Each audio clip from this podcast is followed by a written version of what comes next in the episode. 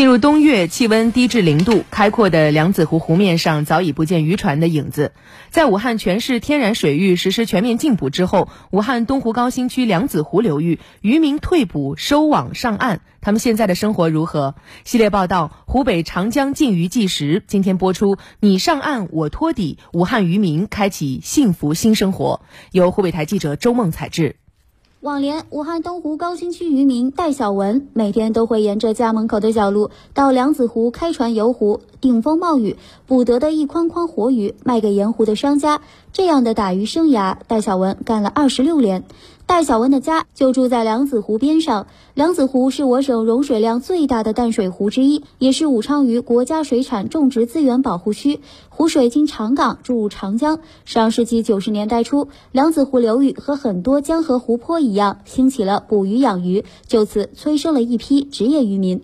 然而，捕鱼养鱼投放的饲料和鱼类排泄物造成水体富营养化，导致水环境持续恶化。常年的捕捞也严重破坏渔业的生态环境。境对渔业资源造成严重打击。前几年，梁子湖流域捕鱼养鱼已被陆续取缔。二零二零年七月一号起，武汉市再执行新规，全市天然水域禁捕，任何组织和个人不得在天然水域范围内开展渔业资源的生产性捕捞。为落实国家、省市长江流域重点水域禁捕要求，武汉东湖高新区从二零二零年开始，分别对九十九艘有证渔船、三十九艘无证专业渔船进行上。案拆解并开展退捕渔民的补偿安置工作，至此，滨湖街道梁子湖上的渔民成为过去时。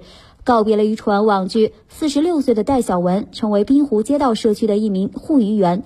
每天早上八点，戴小文骑着电动车前往梁子湖，穿上红色工作服，整理好手套，开始巡湖工作。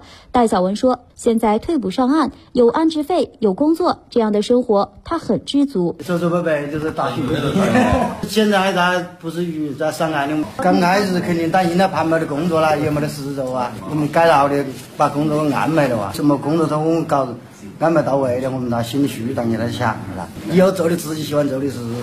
戴小文顺利转行就业，源于东湖高新区针对退捕渔民的公益性岗位帮扶政策。武汉东湖高新区管委会社会事务部副局长刘莹介绍，为确保退捕渔民就业有出路、生活有保障，街道在进捕的同时，也展开了退捕渔民就业帮扶工作。第一步宣传，第二步是销毁，第三步是补偿，第四步是就业。同时做的工作就是执法、打击。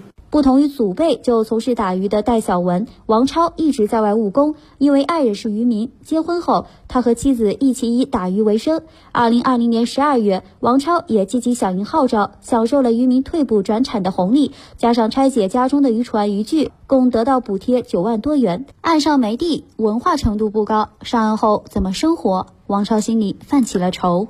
喜欢的工作，我做了肯定是不舒服的。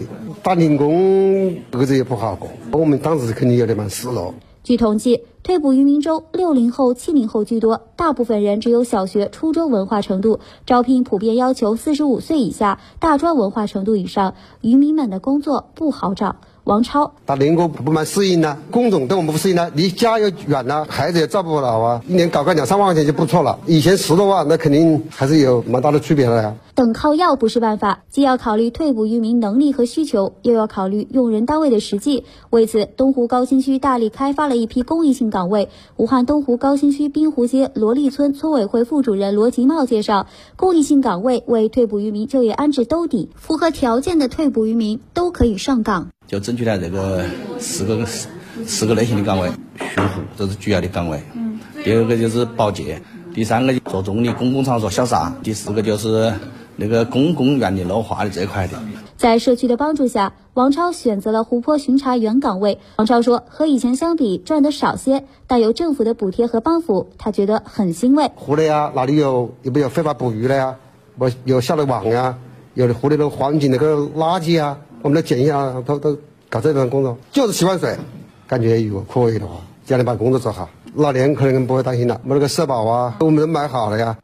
刘莹介绍，目前退捕的渔民均享有就业补贴、社保补贴。此外，原户籍渔民也被纳入社会养老保障，该笔收入将随着年龄增长而逐年递增。目前就业率应该就百分之百，我们有多政策兜底呀，有就业意愿的。达到了百分之百，补偿费的发放是百分之百，然后养老保险也是百分之百，给我们所有的退捕渔民都一次性的买了十五年的养老保险，然后这样他们就比较安心，就能够安心的上岸。聚焦渔民安置保障，不落一人，着力解决渔民后顾之忧，确保渔民安心上岸。武汉市进补办二级调研员潘俊辉介绍，截至目前，武汉市一千一百五十一名建档立卡退捕渔民中，劳动年龄类有就业能力及就业意愿的七百八十八人，已就业七百八十八人，就业率百分之百。全市出台了适合武汉特色的养老保险缴费政策，符合条件的一千一百四十五人已全部列入参保计划。